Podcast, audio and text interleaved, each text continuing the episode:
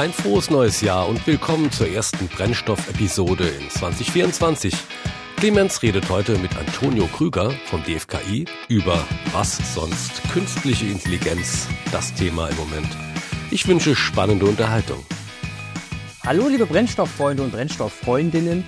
Wir sind heute an einem ganz besonderen Ort und zwar beim Deutschen Forschungszentrum für Künstliche Intelligenz in Saarbrücken im Studio vom Deutschen Forschungszentrum für Künstliche Intelligenz. Unglaublich professionell. Hallo Antonio Krüger, Professor Dr. Antonio Krüger, CEO vom Deutschen Forschungszentrum für Künstliche Intelligenz. Eine Freude, hier zu sein. Danke, dass ich Gast sein darf. Du bist sehr willkommen. Dankeschön.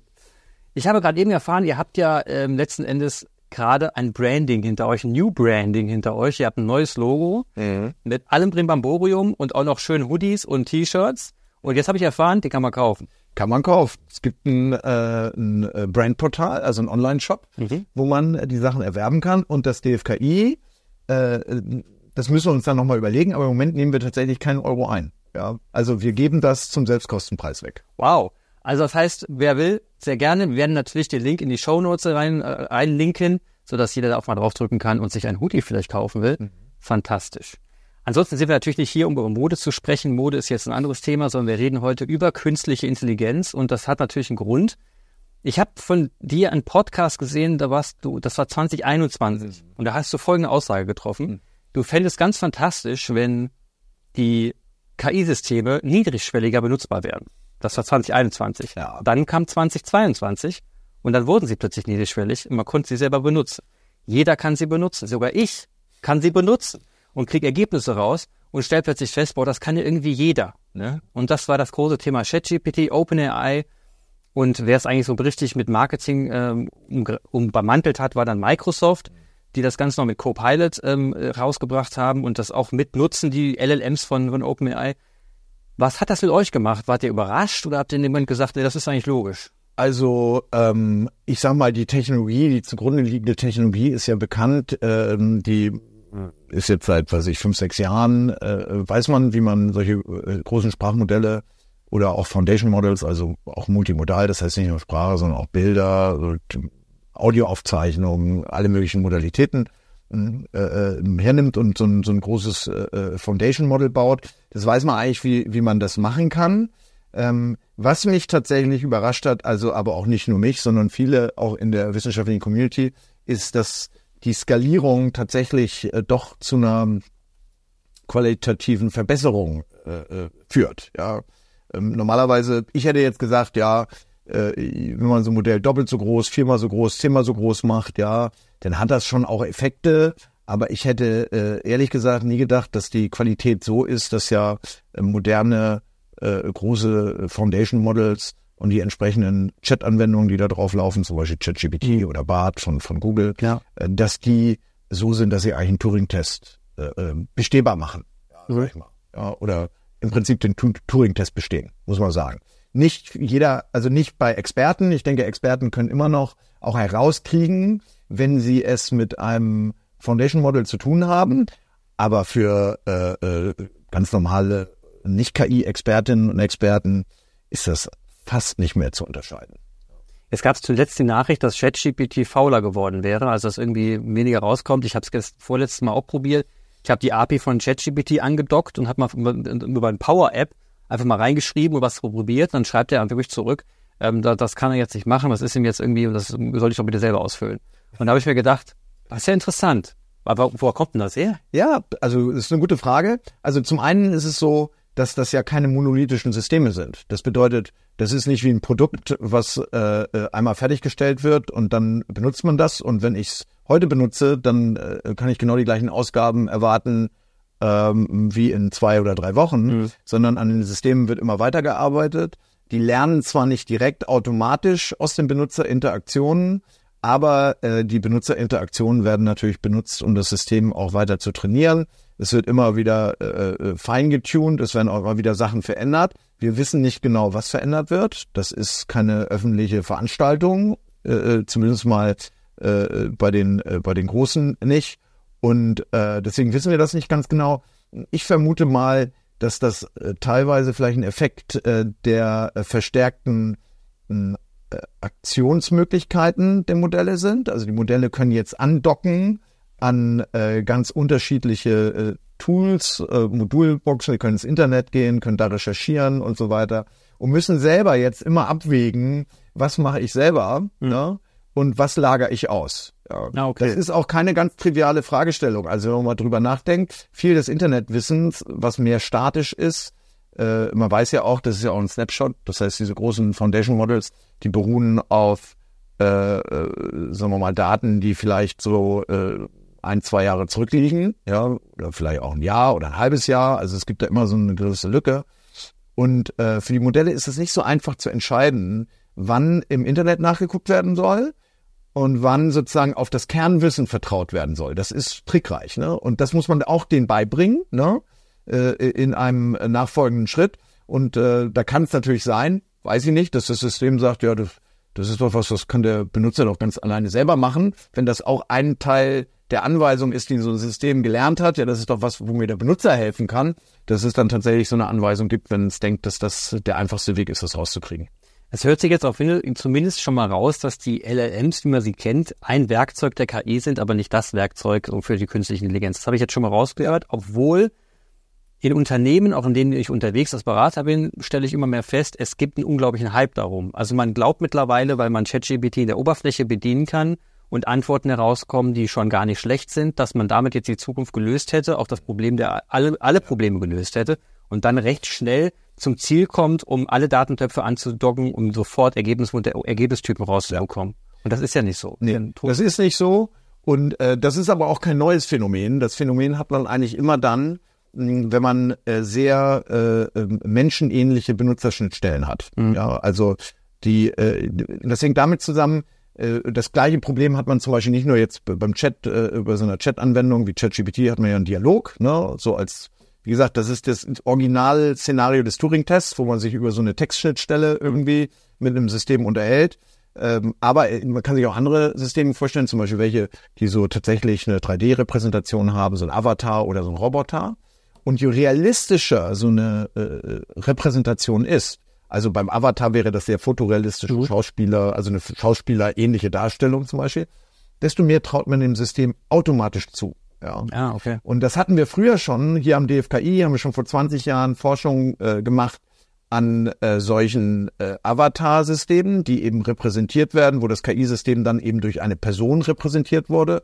Und da haben wir zum Beispiel auch festgestellt, dass es äh, äh viel klüger ist, äh, Comicfiguren zum Beispiel zu, zu nehmen, weil man denen einfach weniger zutraut. Denn wenn man eine sehr fotorealistische Darstellung hat, dann erwarten die Leute, das verhält sich jetzt genauso wie ein Mensch. Und dann kann ich ja. alles Mögliche fragen und so weiter und so fort. Und dann äh, äh, wird man im Prinzip auf eine falsche Fährte geführt. Ja. Und so ein bisschen ist das bei ChatGPT auch, aber also bei den äh, äh Dialoganwendungen, die auf dem LLM beruhen, nur das Niveau ist viel, viel besser. Ja, also die können viel, viel mehr. Aber äh, äh das Dilemma, was wir dort haben, ist, dass man äh, nur als Experte wirklich beurteilen kann, ob das, was da gesagt wird, auch wirklich stimmt. Ja. Ähm, und dann stellt sich die Frage, äh, wenn ich eh schon Experte bin, ja, wo hilft mir dann das System? No? Während wenn genau. ich kein Experte bin, ja. dann finde ich das alles super, was das System ja. erzählt, weil das natürlich äh, Plausibilisierungsmaschinen sind. Die liefern ein unglaublich sehr, also plausible Antworten. Mhm. Und Meistens sind sie auch richtig, aber eben nicht immer. Mhm. Ja, das ist eben das Problem. Manchmal wird das ja auch unter Halluzination verbucht, ja. äh, dieses Phänomen. Und äh, das führt dann aber dazu, dass wenn die Leute sich mit so einem System unterhalten, was permanent sehr plausible Antworten liefert, dass sie auch das System tendenziell überschätzen. Und das sehen wir jetzt gerade ein bisschen. Jetzt ist es ja ein Fluch und Segen. Also einmal Segen, dass wir jetzt künstliche Intelligenz an die Leute wieder herangebracht haben mit niedrigschwelligen ja. Angebot, das ist ja ein Traum. Also ich meine, das haben wir. Super. Das ist ja, äh, besser, besser kann man keine Unternehmenskommunikation machen, ne? Das ja. ist ja ein Traum. So, jetzt das, das, der zweite Teil ist jetzt, dass es ein Fluch ist. Also jetzt hat man diese ganzen Dinger genommen und jeder hat das Gefühl, das Ding zu benutzen, heißt, ich bin KI-Experte. Und dieser, dieser Name KI-Experte taucht mittlerweile recht häufig auf, auch bei Personen, die, sagen wir mal, zu Hause ein bisschen ChatGPT ausprobiert haben und glauben, sie könnten prompten. Und damit, damit schon eine gewisse Fähigkeit an, an den Tag legen. Wie begegnet ihr denen am Markt? Also ihr habt ja jetzt auch eine Markt, ihr seid auch marktfähig und habt auch Wirtschaftskunden. Wie sind die, kommen die auch auf euch zu und sagen, naja, das haben wir schon alles verstanden? Hm. Also nee, wir haben natürlich äh, sehr viel Anfragen jetzt rund um äh, Foundation Models, LLMs. Äh, wir werden viel zu KI gefragt. Wie kann ich das einsetzen? Ich war jetzt gerade auch wieder heute Vormittag bei einer Firma unterwegs, wo sich genau diese Fragen natürlich stellen. Und es stimmt, es gibt sehr, sehr viele KI-Experten. Jetzt ist der Begriff nicht geschützt in der Sinne. Ja, ich finde das auch ehrlich gesagt nicht so schlimm. Äh, äh, am Ende äh, ist künstliche Intelligenz im Deutschen auf eine gewisse Art und Weise eh ein sehr äh, äh zweideutiger Begriff. Im Englischen ist ja Artificial Intelligence etwas präziser, weil die, der Intelligenzbegriff ein bisschen anders gefasst wird im, äh, im Englischen beziehungsweise im Amerikanischen, während, während im Deutschen ja schon, wenn in, über Intelligenz gesprochen wird, ist ja im Wesentlichen eigentlich immer biologische oder natürliche Intelligenz gemeint. Und durch das künstlich davor entsteht so eine ganz merkwürdige Spannung, wo ganz ja. viel reininterpretiert werden kann halt. Ne? Das ist, denke ich mal, so ein bisschen eh, äh, wenn man Kritik am Begriff der KI äh, üben will, ist vielleicht ein Kritikpunkt. Andererseits ist es so, dass KI als äh, Begriff in der Wissenschaft natürlich sehr wohl definiert ist. Mhm. Wir haben äh, ganze Lehrbücher, wo genau gesagt wird, was KI ist und alles, was da nicht drin steht, das ist eben dann eben keine KI. Mhm. Ja. Ähm, das ist sozusagen die wissenschaftliche Sicht. Aber klar, der Begriff ist jetzt in der Gesellschaft angekommen äh, und der wird anders, der hat eine leicht andere Semantik als der wissenschaftliche Begriff und ist natürlich äh, äh, stärker aufgeladen, natürlich auch mit populärwissenschaftlichen Einschätzungen und Einsichten, die aus den Filmen kommen, die aus, äh, aus der Literatur kommen und so weiter. Das begegnet uns häufig und da versuche ich immer genau so, so ein bisschen dagegen zu arbeiten. Ich nehme aber wahr, dass unsere Kunden in der Wirtschaft inzwischen schon auch genau wissen, ja, äh, äh, da kommt einer, der hat eigentlich gar keine Ahnung und die gucken sich schon auch genau an, äh, kann er denn äh, auch wirklich äh, sagen wir mal, über das Thema vernünftig reden. Ne? Mhm. Wo, wo kommt der eigentlich her? Und, äh, und insofern mache ich mir da jetzt ehrlich nicht so, nicht so große Sorgen.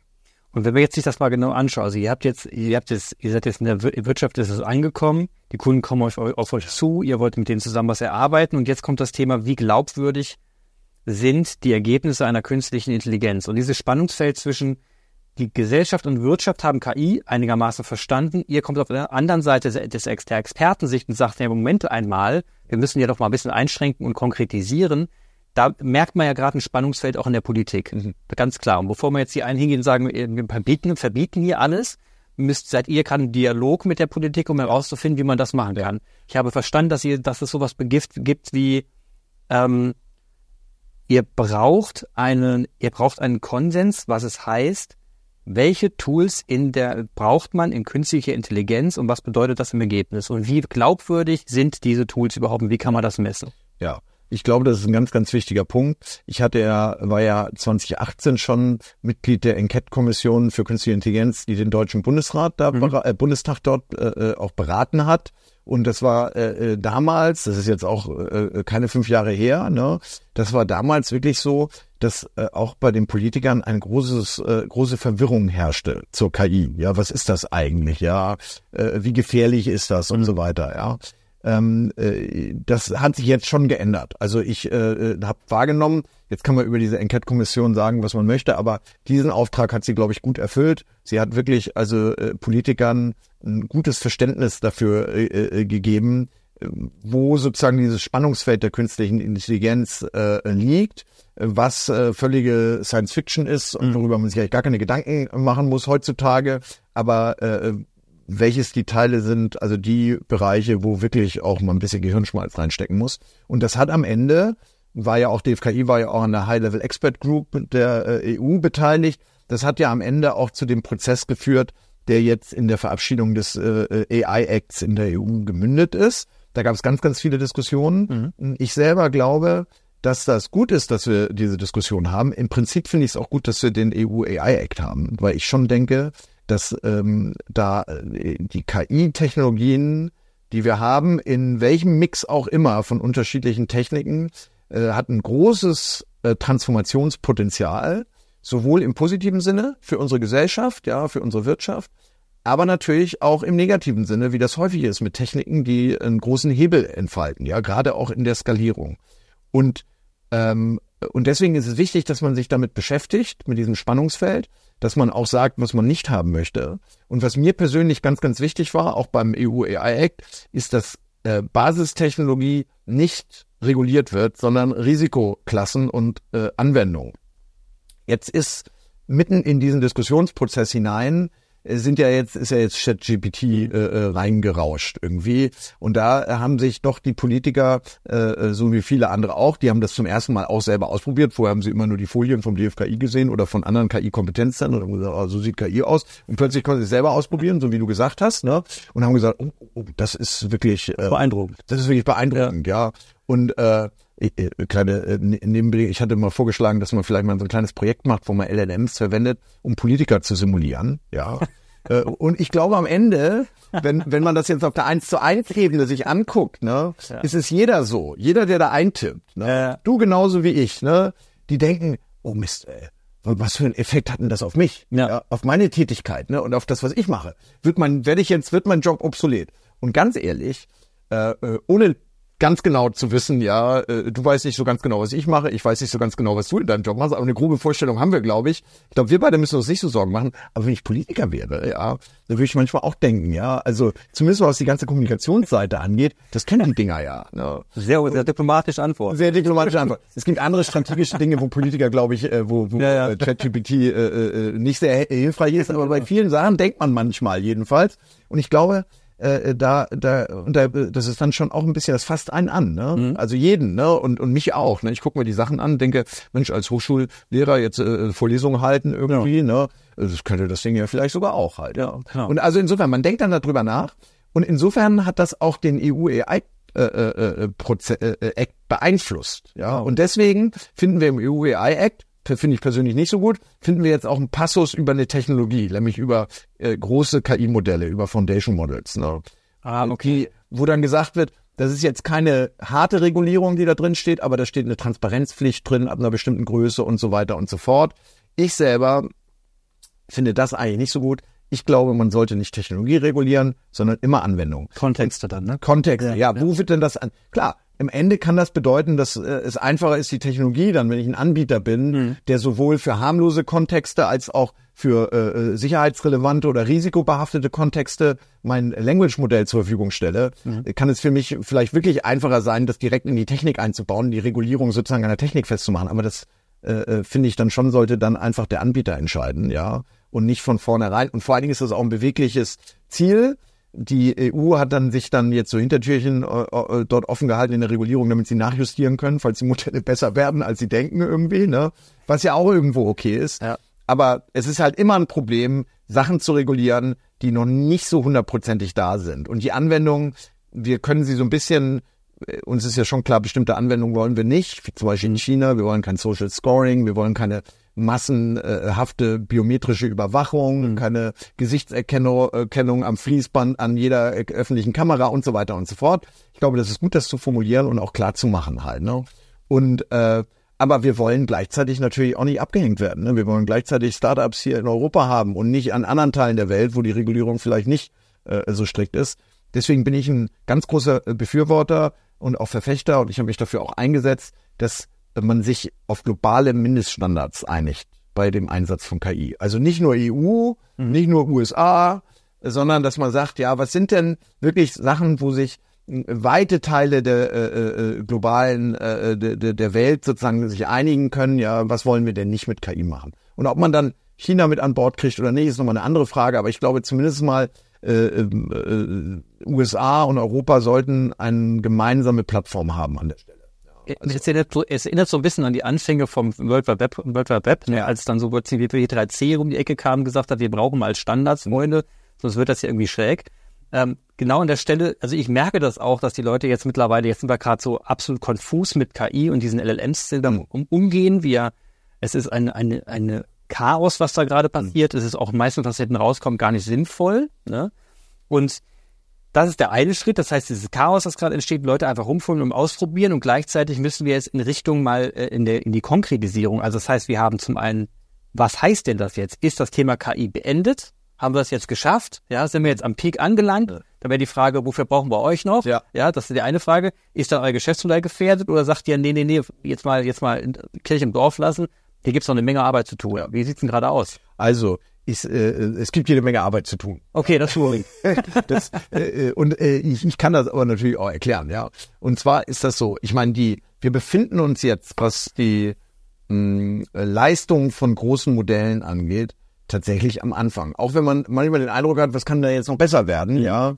Äh, äh, dieser Eindruck äh, täuscht in mehrerer Hinsicht. Zunächst mal habe ich äh, ja gesagt, die Faktentreue ist bei allen großen Modellen äh, nicht gegeben. Die muss schwer erarbeitet werden, eingehegt werden, aber man kann sie nicht garantieren. Das bedeutet, ich muss Experte sein, um das überprüfen zu können. Mhm. Das bedeutet gleichzeitig, dass richtig produktive Tools entweder in Anwendungsgebieten äh, eingesetzt, also wo äh, äh, große Foundation Models in, äh, in Einsatzgebieten sinnvollerweise eingesetzt werden können, die ähm, wo Fehler irrelevant sind, ja, was weiß ich, Geburtstagskarten schreiben, keine Ahnung, ja, irgendwie sowas. Oder aber äh, durch Experten bedient werden müssen. Mhm. Das grenzt, sagen wir mal, schon irgendwie die Sache ein. Also ich kann nicht plötzlich ein LLM nehmen und äh, äh, nicht mehr Medizin studieren, weil ich die gleiche Leistung wie eine ausgebildete Ärztin erbringen kann. Ja. Also das, so geht's eben im Moment nicht halt. Ne? Das ist, äh, funktioniert nicht. Ne? Und das bedeutet, ähm, äh, das ist sozusagen die eine Dimension, Faktentreue. Das heißt, erklärbare Systeme. Du äh, äh, erwähnst das Vertrauenswürdigkeit. Das ist, glaube ich, ein ganz, ganz wichtiger Punkt. Ne? Äh, insbesondere, wenn wir jetzt sensitive Daten verwenden, aus Firmen zum Beispiel, mhm. nicht öffentliche, relativ belanglose Daten, ja, äh, da spielt das eine große Rolle. Die äh, Vertrauenswürdigkeit, ja, was passiert mit den Daten? Wie verarbeiten diese Modelle die Daten? Wie wird mit den Daten gelernt? Ja, wo kommen die her? Wo gehen die hin? Und dann natürlich auch, äh, äh, sind die Empfehlungen äh, von solchen Systemen, darum geht's am Ende, Entscheidungsgrundlagen zu liefern oder sogar vielleicht selber Entscheidungen zu fällen, ja. Sind die äh, vertrauenswürdig, verlässlich? Ja, kann man sie äh, äh, begründbar? Ja, all solche Dinge, die äh, wichtig sind, gerade für die Hochrisiko-Anwendung, äh, äh, ja, mhm. und auch für Risikoanwendungen sind die sind die wichtig. Und davon gibt es ganz, ganz viele.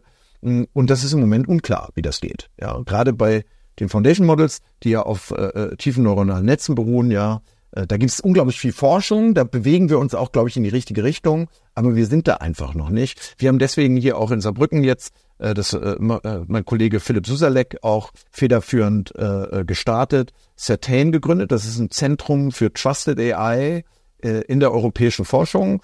Da äh, will, macht das DFKI nicht alleine, da sind ganz viele Partner dabei, unter anderem auch INRIA, unsere, äh, unser Partnerinstitut äh, in Frankreich, dem wir ja eng zusammenarbeiten seit einigen Jahren.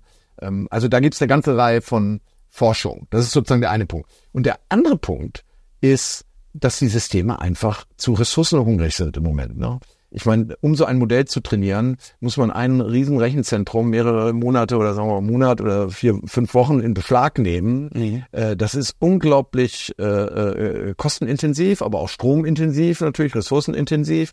Ähm, die Anfragen an die Modelle sind deutlich teurer als äh, Google-Anfragen oder sagen wir mal Websuche. Ne? Mhm. Auch da äh, ist im Moment, äh, muss man schauen, wo lohnt sich das überhaupt halt. Ne? Und das also wenn man jetzt einfach diese Modelle weiternehmen würde, also ich, ich meine, im Moment sind wir in so einer Phase, wo wir erstmal das auch akzeptieren, dass die Ressourcen, dass die Ressourcen hungrig sind, mhm. weil das faszinierende Tools sind und wir jetzt verstehen müssen, was wir damit machen können. Ja. ja.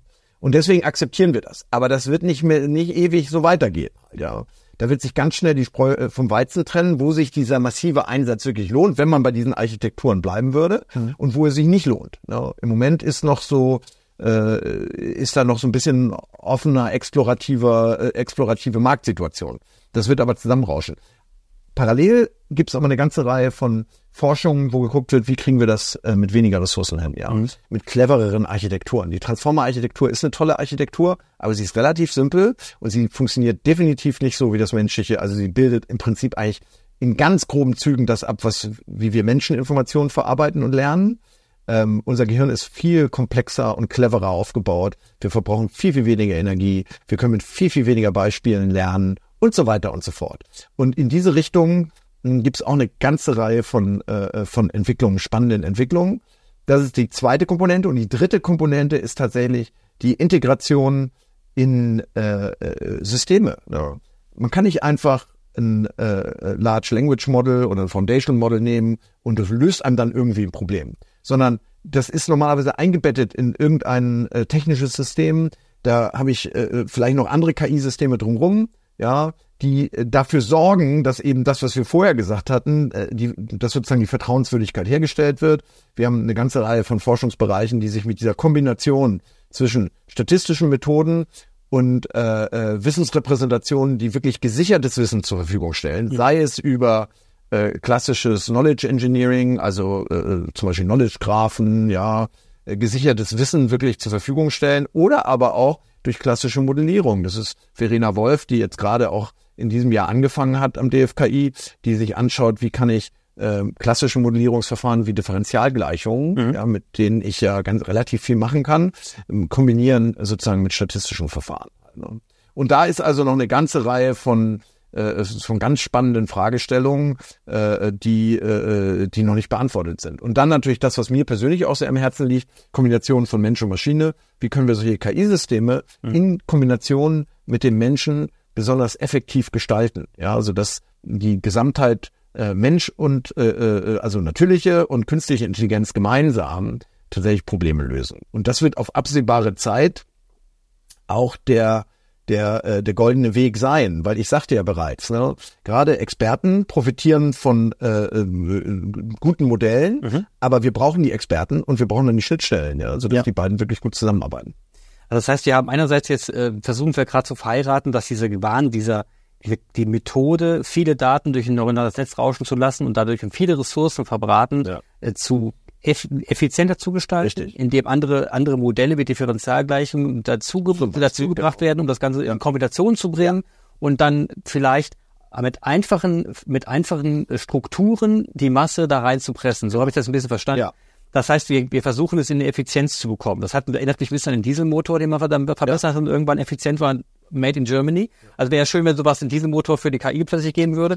Und wir haben, ähm, das ist das eine. Das heißt, du bist jetzt gerade konkret dabei, also das DFKI ist konkret dabei, in die Forschung reinzugehen und das, was man jetzt an Erkenntnissen hat, nochmal irgendwie, sagen wir mal, einen Feinschliff zu geben, nochmal konkret Also ich glaube, zum einen, aber ich glaube auch, dass wir neue Architekturen an der Stelle brauchen. Mhm. Also wir brauchen neue neue Architekturen. Wir haben andere äh, sehr relevante Trends, die auch vielleicht helfen können, wo wir es aber auch noch nicht genau wissen, wie diese Forschungsfelder sich befruchten, wie die welchen Einfluss die auf die künstliche Intelligenz haben. Ein Beispiel ist das Quantencomputing. Ja. Äh, das hat natürlich schon auch starke Implikationen und hätte äh, äh, wenn denn, äh, wenn es sich denn bewahrheiten würde, tatsächlich eine, eine, äh, einen tollen Effekt äh, bei vielen äh, äh, Machine Learning, Lernproblemen und so weiter, die alle tatsächlich sehr äh, ähm, äh, komplexe äh, auch, auch Probleme darstellen, wo Quantencomputing helfen kann. Wir wissen es aber noch nicht. Das sind halt Dinge, die wir, äh, die wir uns zum Beispiel auch anschauen. Ne? Also wir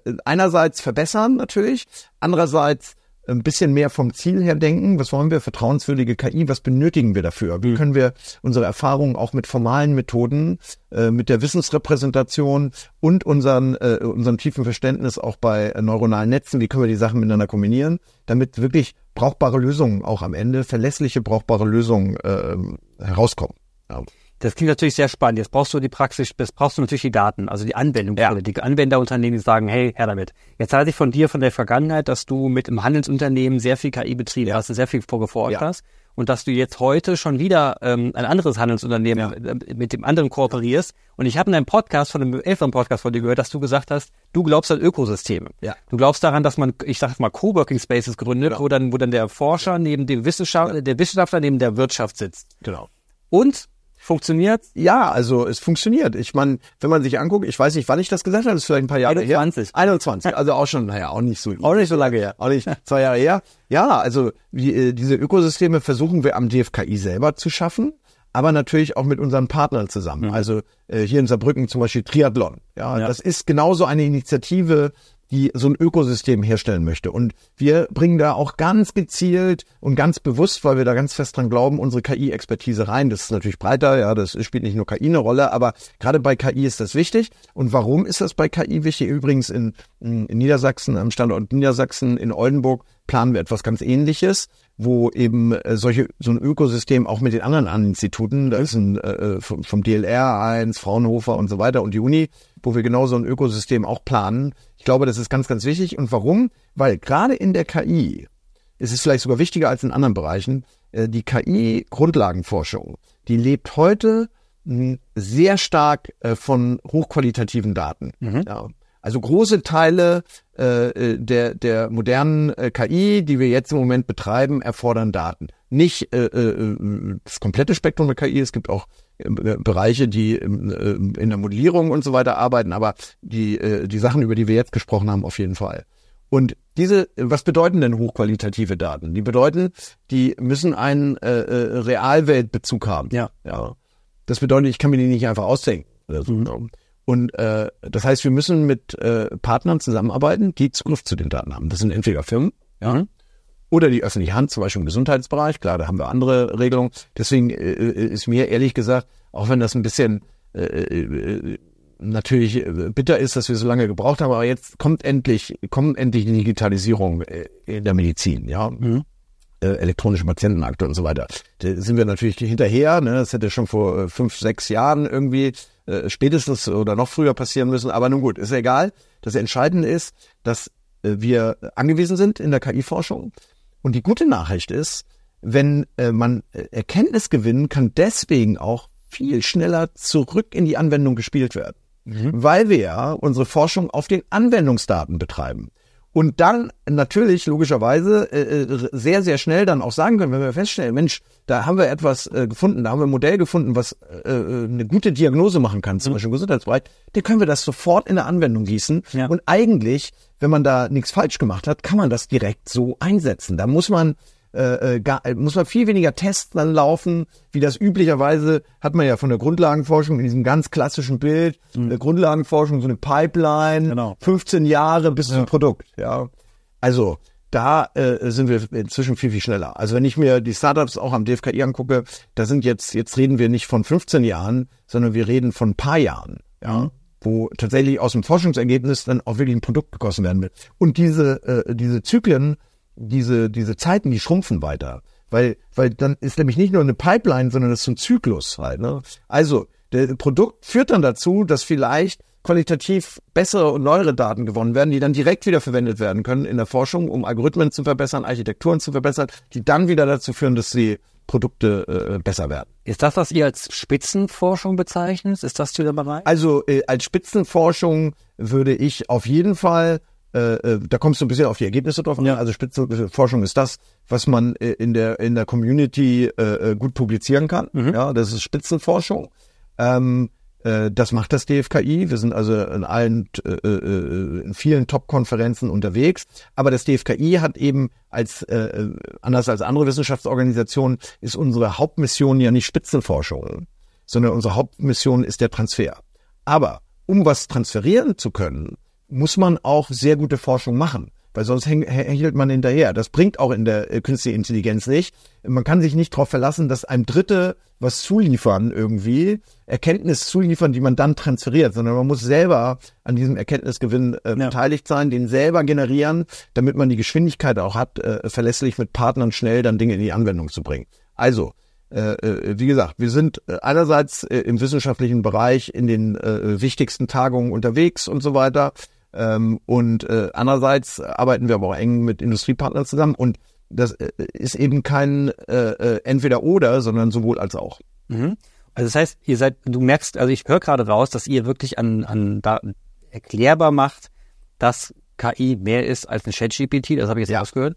Und das nächste ist, ihr, ähm, ihr seid daran, in den nächsten zwei, drei Jahren mitzugestalten, dass die politischen Rahmenbedingungen sich verändern. Das heißt, es ist ein zwei, zwei Spiel. Einmal seid ihr wirklich wieder dran, Daten, das Thema überhaupt weiter voranzutreiben und die politischen Rahmenbedingungen zu verändern. Wie siehst du denn in dem, wie diese Zweigleisigkeit, wie siehst du denn die Zukunft jetzt in Deutschland? Weil die meisten klagen ja unfassbar. Man sieht ja auch viele Probleme Ja. bei allen großen Konzernen und Mittelstand. Ähm, hast du Grund zum Optimismus?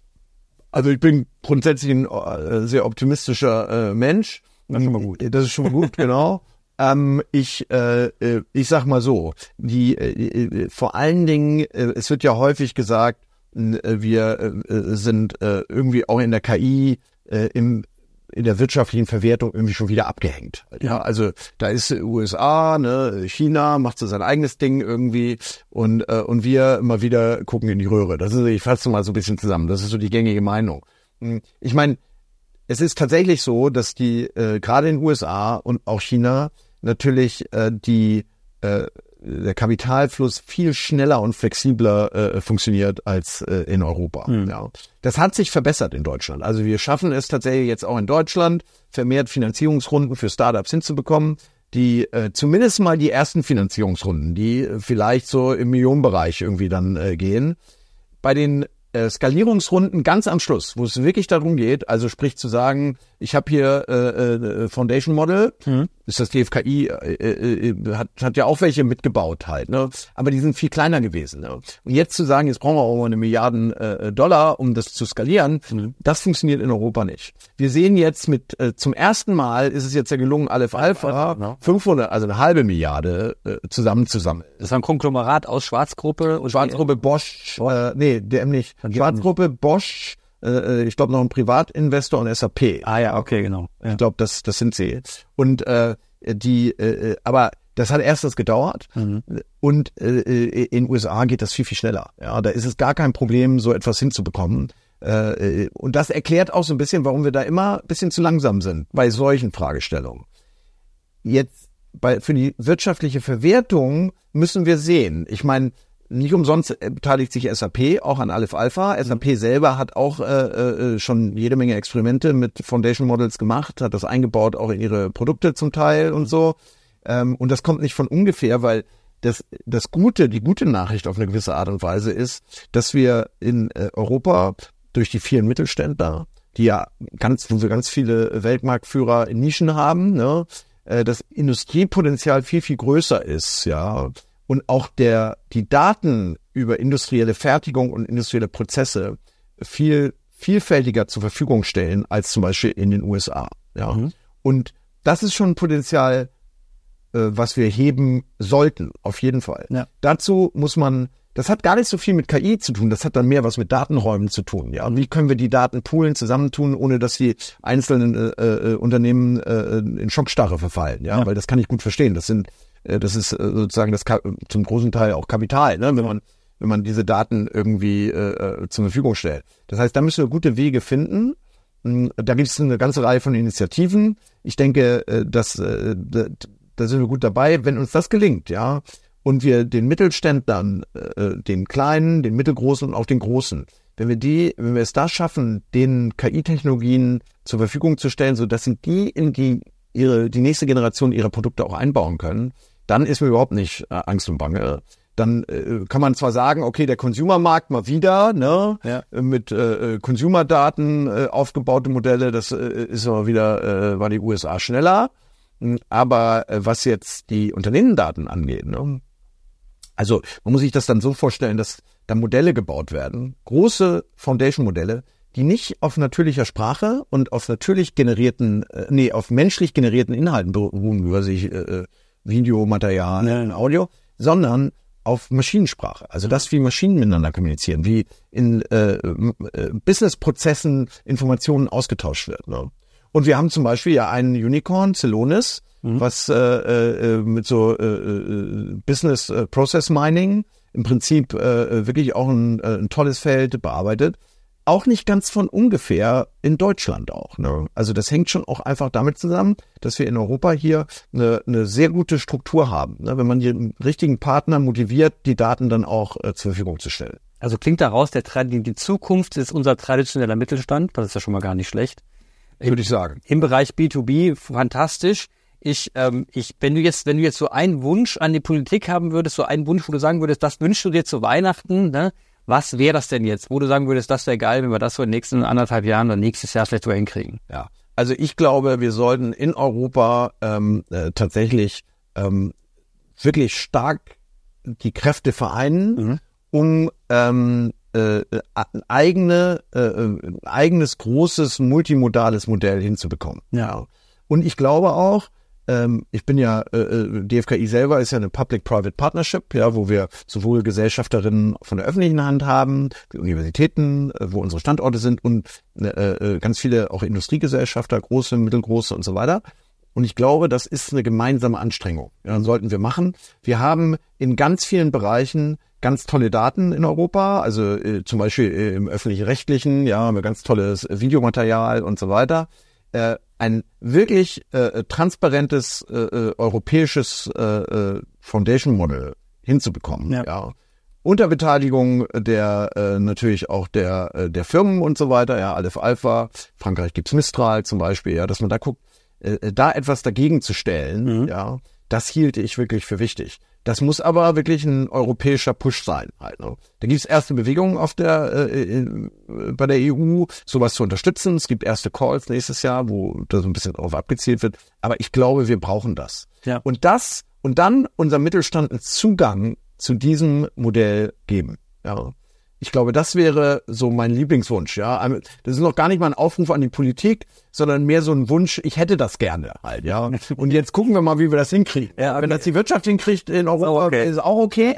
Äh, äh, aber ich glaube, es sollten alle äh, da an einem Strang ziehen in Europa, ne? dass wir, dass wir das hinbekämen. Denn da hätten wir einen viel besseren, ich glaube, die Akzeptanz wäre viel, viel größer.